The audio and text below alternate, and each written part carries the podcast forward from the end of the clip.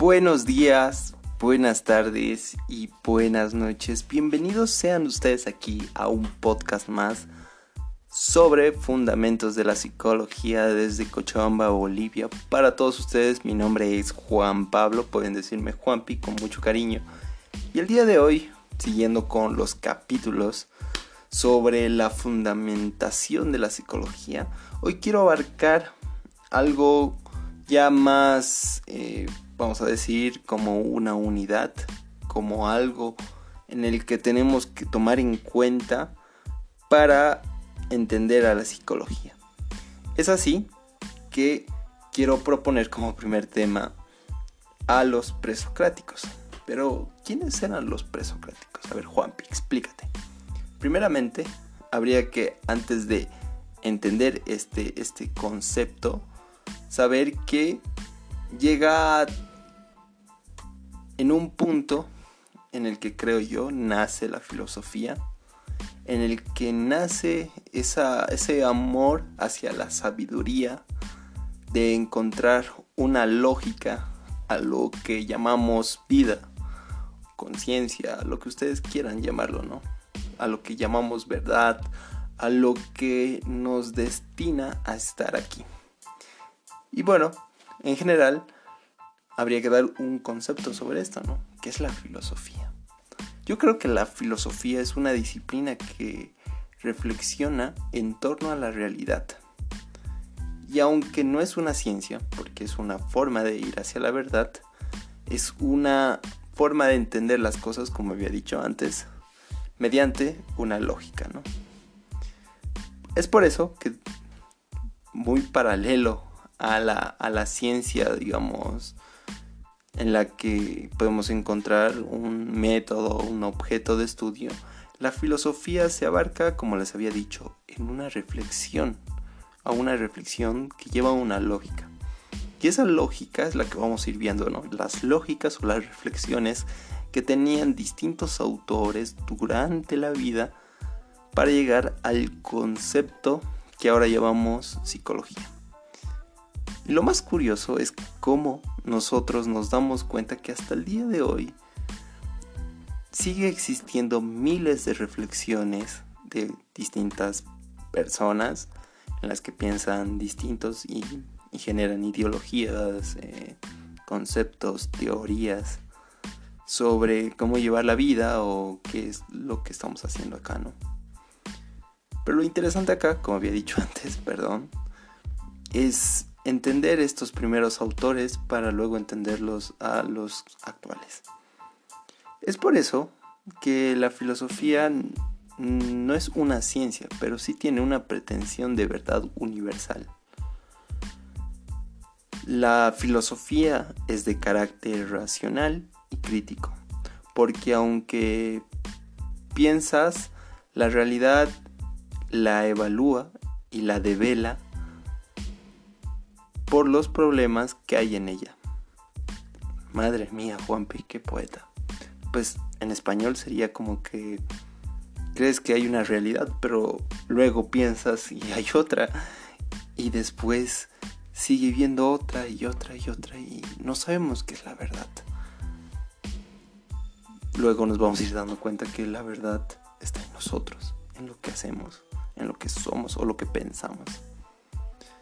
Pero lo más interesante es cómo nosotros divulgamos esa verdad, nuestra verdad a los demás y cómo esas personas lo hacen su verdad. Y ahí es lo más interesante de la filosofía o del pensamiento crítico, la reflexión. Cómo personajes o grupos o sociedades, comunidades, lo que ustedes quieran, imponen ideologías que llevan a un pensamiento global, general, grande, como ustedes quieran algo similar a lo que pasa, por ejemplo, dentro de la política. Hay unos que creen en un socialismo, hay otros que creen en un capitalismo, otros en un comunismo, en, no sé, ejemplos, ¿no? Y cada uno puede pensar cuál es el que a su convicción creen que es más correcto precisarlo en una sociedad. Pero bueno, resulta que los primeros seres humanos se asombraron frente a la naturaleza y dijeron, bueno, esto debe tener un origen. Un origen distinto, obviamente. A lo que siempre nos han dicho fueron estos pensadores que tenemos aquí en un, en un inicio, serían los presocráticos. Entonces, ¿qué eran los presocráticos, Juanpi? Eran los primeros pensadores que llevaron al sentido del origen, al origen de la racionalidad de la persona, de la naturaleza, del vivir. Algo interesante que he querido dejar antes de entrar a este tema es la reflexión a qué es lo que creemos verdadero o qué, es la verdad. Y lo ponía en un ejemplo muy claro con un libro que es El origen de Broca, que es el anterior capítulo que lo pueden verlo, en la que lleva a esta pregunta ¿no? de reflexión. Ahora esa reflexión lo vamos a poner en la teoría y obviamente situarlo en una parte de la historia. Entonces, los presocráticos eran las primeras personas que generaban este origen o este pensamiento de cómo se da el origen. Ahora, puntos muy importantes. Hay que entender que la primera persona presocrática, el primer ser humano que hace esta reflexión, es un señor llamado Tales. Si no me olvido, su apellido era Milato, Tales de Milato. Este, miren, eh, tenía una, ¿cómo se le diría? Como que, o dio origen su teoría en el año 620 antes de Cristo. Ojo, hasta más o menos del siglo cuarto, cuarto 360 antes de Cristo. ¿O cuánto, cuánto sería? Ah, 400, 300... Uy. Ya, ya me... Más o menos sería entre los... Sí, 460 antes de Cristo. En donde se ubicaron entonces todos estos hilos y así los primeros filósofos presocráticos que estaban, por ejemplo, mm, aterrizados después de él, como fueran Araximandro, y eh, Araxímedes. Perdón si mi vocabulario es muy malo, pero más o menos así, ¿no? Araximandro y Araxímedes. Bueno, entonces estos, primeros personajes eh, abren estos hilos, ¿no? A los primeros filósofos, los presocráticos eh, con los que están ubicados entre los 640 hasta los 540 eran griegos. Esto es importante recalcarlo, por ejemplo, en el territorio actual, que, que sería más o menos Italia. Fue más que todo una parte de Europa Occidental. Y bueno, otros filósofos ya después que se dieron igual en, en Grecia, o bueno, los griegos fueron Platón, Sócrates, Aristóteles, que los vamos a ir viendo después, que son ya más de otra época más clásica, como se llama. Y ya de ahí eh, hay otra época que se llama helenística.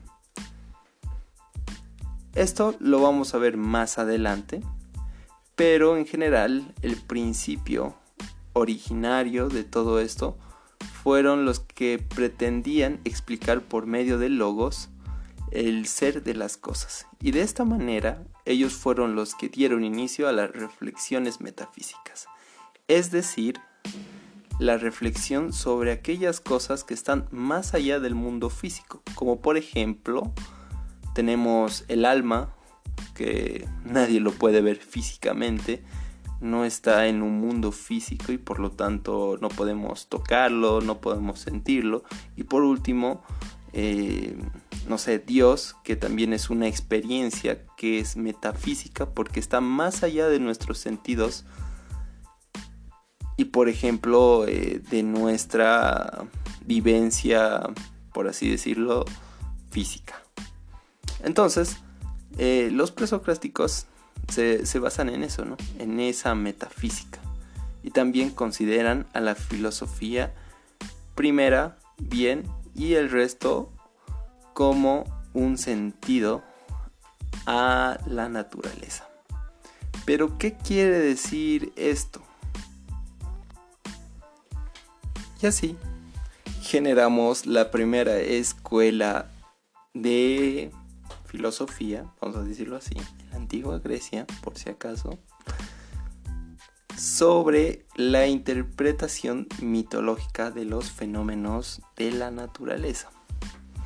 Saben, algo muy interesante que recuerdo muy bien es cómo Tales de Mileto, Milato dije o Mileto, recurrió a una explicación racional para mostrar el funcionamiento del mundo. Imagínense en el año 624 a.C. que una persona genere una racionalidad en tanto sus experiencias, vamos a decir, limitadas, con algo tan asombroso como lo hizo Tales. Una de las teorías que sostenía, por ejemplo, es que la Tierra sobre la que pisábamos es una especie de isla que flota que flota sobre el agua de forma parecida a un, a un no sé, como que no sabría explicarlos, como hay como que agua y arriba es como que hay como que tierra flotante que se hace como mo, no, recuerdo muy bien.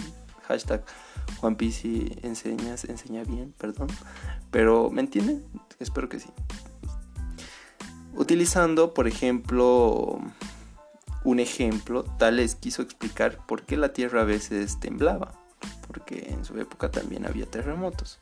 Obviamente en esa época no sabía que era por el choque de dos placas tectónicas, sino porque él pensó, reflexionó, lo que habíamos dicho en un principio, al no estar sostenida sobre una base fija, vamos a decirlo así, el agua que hay debajo de la superficie hace que esto tambalee. Imaginen e-, esa racionalidad con tan limitado conocimiento. Por, obviamente por la época, ¿no? no porque era un ignorante.